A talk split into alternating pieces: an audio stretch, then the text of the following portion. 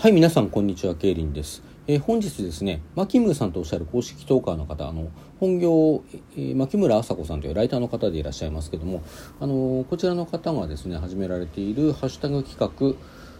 他がための見た目っていうね、こちらの企画に乗ってお話ししていきたいと思います。で、詳細の方ですね、後ほど概要欄の方にリンク貼っておきますので、そちらの方からマキムさんご自身のトークを聞かれるのが手っ取り早いかと思いますが、あの明日10月7日のですねライブ配信夜8時からだったかな。あのされる予定のライブ配信との絡みのあるハッシュタグ企画ですので、まあ、興味おありの方はですね、まあ、ぜひそちらの方あの説明の方を聞いていただいた上でね、あのハッシュタグをつけてトークを上げていただくかあのこちらお便りの方でも同様のテーマで募集しておりますので、まあ、お便りをね送っていただくかあのするとよろしいのではないかと思います。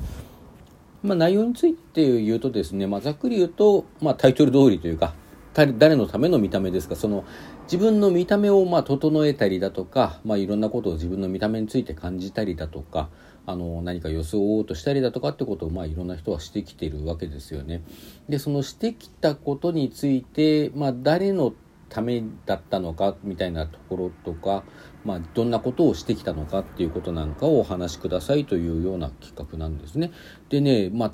他がためっていうこと誰のためっていうことを私は考えたことが今までなかったんですよ。でだいぶ考えてみたんですけども思い当たらないわからないですね。あえて言えば、まあ、結論から申し上げるとうん不特定多数の、えー、知らない人たちの影響が多分一番大きいです。まあ、ひょっとしたらそうなる過程にあの誰か個人から受けた影響とか言葉とかがあってだけどその記憶に関しては何か理由があってブロックされちゃってるのかもしれないですね。まあそういうね、あの記憶をブロックしたり改変したりっていうのは人が思っているよりも日常的に起こっていることだと私は考えていて、まあ自分に対してもだからあんまりその記憶にないということが、そういう出来事がなかったということの証拠にはなり得ないと思ってるんですね。うんまあそんなわけでねそういうまあそんなことを考えるのは何でかというようなお話をしてまいりますけれどもえー、っとね私はまず容姿に関してはすごくコンプレックスがあるんです。うんまあすごくそうね。あのー、まあもうこの年になってくるとだいぶ諦めもついてくるなという部分はあってまあ抜けている部分もあるけれども、まあ、抜けきってはいない。まだコンプレックスに感じているものがある。と思います。まあ、普段忘れていられるけれども何かあれば吹き出しかねないというようなねそういう部分があると思いますね。でまあ自分の容姿どんなところにコンプレックス持ってるかというと一番分かりやすくて一番最初に感じたのは背の低さですね。これはねまあ早生まれということもあったんでしょうけども幼稚園の頃からやっぱり背が低くって。あの周りに比べてですよもちろんね。幼稚園児なんかは大人に比べたらみんな背が低いわけですけども周りに比べて背が低くてあのなんかねこれもうはっきり覚えてるんですよ。幼稚園に初めて行った時にその給油にね今まで会ったことも多分ないまあ覚えてなかっただけかもしれないけどもないやつにね23人だったと思うんですけどもチビチビあチビチビチビってバカすごいバカにされてもう泣きながら怒って追いかけたけど全然追いつけなくて捕まえられなかったという記憶が今でもはっきり残っているし今思い出してもね幼稚園の頃の記憶なのにね今思い出しても腹渡が煮えくり返るような気がするんですがあいつら不幸になっていればいいのにぐらいのことは思ってます。まあ、多分あれがあれが最初かな、まあ、だから彼らのためにためにっていうちょっとニュアンスが違うけどもでもまあそういうふうには言えるのかもしれない。でまあそうやって言われたからっていうわけでもないんでしょうけど私春期になってある程度は背が伸びた時期が成長期と言われるねこれにあったんですけどもまあ平均に比べるとだいぶ低いぐらいの位置でピタッと成長止まってしまいまして今でも男性としては背が低い方なんですね。でまああの何て言うんでしょうねある程度若くてモテたいという気持ちがあっった時期にはそのモテたいという気持ちに関しては、まあ、そのうちねなんかあの話してみたいなと思ってるんですけども、まあ、とにかくモテたいという気持ちがあった時期にはあのやっぱりコンプレックスがありました。あのなんというか女性によりも男性は背が高くなければいけないみたいなさそういうこう何ていうか価値観まあいけないってことはないんでしょうけども高い方がいいっていうねされているそういう価値観があるじゃないですか主に恋愛市場においてというかね。まあ、なんでやっぱり自分の恋愛市場でのこう価値の低さというものに対するコンプレックスではありましたね。まあ、だけど女子から直接少なくとも直接ねあのあなたみたいな背の低い人とはお付き合いできませんって言われたとかそういうことはないんですよ。うん、多分ない。まあ、なので私がね不特定多数の誰か知らない人って言ったのはまあそういうところなんですよね。あの何かあの漠然と人が社会と呼ぶような何かというか世の中世間様と呼ぶような何かに対するこう恐れみたいなところがやっぱり、うん、あるのかなと思ってるんですよね。まあ、たださっきねチビに関してこう掘り返したところのあのあの最初の記憶というのが尾を引いてる可能性もなくはないと思います。まあ、あれ行ってきたのは男の子だったと思いますけどね、うん、あんまり記憶が確かなわけでもないんですけどね。うん、でねあの背の高さ以外のところ、まあ、顔の造形に関しては私自分でそんなに悪いと思ってないのないし、まあ、面と向かって少なくとも悪いと言われたこともないので、まあ、まあそこそこなのかな標準ぐらいなのかなとは思ってるんですけども。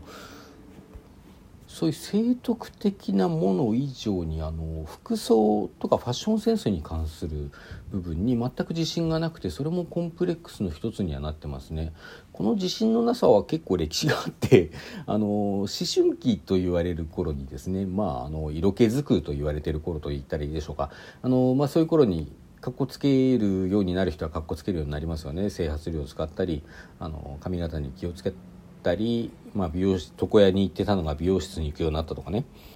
まあ、あとは服を自分でこういろいろ選ぶようになったとかあのダサいとかかっこいいとかいうことを言うようになったりファッション雑誌を買うようになったりまあいろんなことするわけですよ。でそういうこと一切しなかったんですね。でしなかったのはなぜかというとあのかっこつけるのはかっこ悪いって、まあ、これ価値観としてね一部にあると思うんですけどもそのかっこつけているように見せるのがかっこ悪いという価値観をどこからから拾ってきて自分のものにしてしまったからなんですね。これどっから拾ってきたんだろうね。うん、これもなんかルーツ探ったら面白そうですけど、ちょっと思い出せないですね。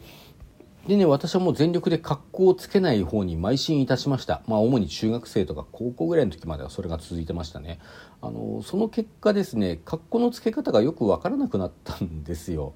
あのまあ、本来ならばその格好をつけたかったわけです。格好つけたいからこそ格好をつけない方がかっこいいと思ったからこそ格好つけなかったんです。なんかすごくねじくれてますけども、まあ、で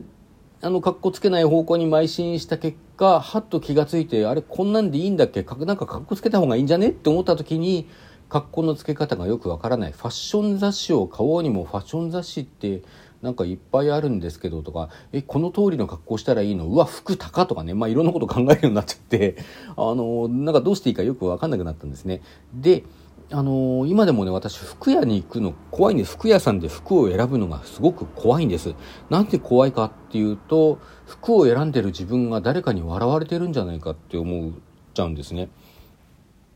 あんな容姿であんな格好してるやつがなんか服選んでるぜってあんなダセい格好してるやつがって思われてるんじゃないかとかこう自分がおこれがいいなとかこれが悪いなとか見てみ物色してる様子を見てなんかあいつあれいいと思ってそうなんだけどダサくて信じらんないんだけどって言って笑われてるんじゃないかなんかそんなようなね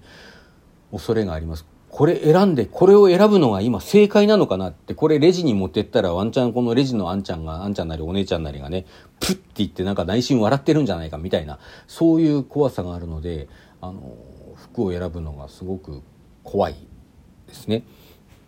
お前にこんなに似合わないよとかね、思われてんじゃないかって。なんでそういうところがやっぱりこう不特定多数の知らない人たちの影響が大きいように感じるなって、まあ、さっきのさそのちびちび言われた話とはちょっと根っこが違うような気がするんですよねこれねだから他に何か根っこがあるのかもしれないんだけどもここはなんかちょっと思い当たるところがないでも実はね最近になってあの宮寺さとみさんというラジオトーカーの方がいらしてこの方着物コーディネーターとかもされていてかつ番下でもあってなかなかあの面白い方なんですけども あの、まあ、この方は服飾文化全般に興味があって。でその服飾文化に関するトークなんかも数多く挙げてらっしゃるんですね。でその話をこう聞いていて聞いているうちにね直接そういうことが言われたというわけではないんですけれどもあの、まあ、要するにその着物っていうね着物を着るという文化について和服ですよね着るという文化について、まあ、どのようなこう変遷があったか今こうやたら着付けに関してうるさいことを言われたりするのはなぜなのかそれは正しいのかどうなのかっていうようなねことがあの語られたりしているのを聞く中で、まあ、すごく当たり前のことなんですけどもあのまあもちろん TPO とかねそういうことを気にする必要はあるとは思うんですよ。あるある場面ではね。必要がある場面ではそういうことを気にする必要がないとは言わないけれども、ま、それを除くと服っていうその正解っていうものがあるんじゃなくてあの、まあ、好きに簡単に言うとね好きに着ればいいんじゃねっていうことにも当たり前なんだけどはってなんか思い当たってまあなんかずっと他人の目を気にしていた自分は何なのかっていうことをね最近時々考えますね。まあ、考えたからといって突然自分の好きな服はこれだって言って着れるわけではなくて、まあ、私がどんなものを着てるかというと突飛な服ねあの正解とか不正解とかいうところを超えたところにある服を着てれば誰も文句は言わないっていうあれがあるので、まあ、そういう服を着ることが多いんですけどもこれは自分の好みなのかっていうとなんかよく分かんないところはあって、まあ、嫌いで着てるわけではないとは言えますけどね。それでなんかねこの年になってから改めてこう自分の服の好みって何なのかなというところを掘り下げてみようかなという気持ちになってないこともない今日この頃ではございます。はい、というところでこのトークこれにて終了いたします。皆さんさようなら。今日も良い一日をお過ごしください。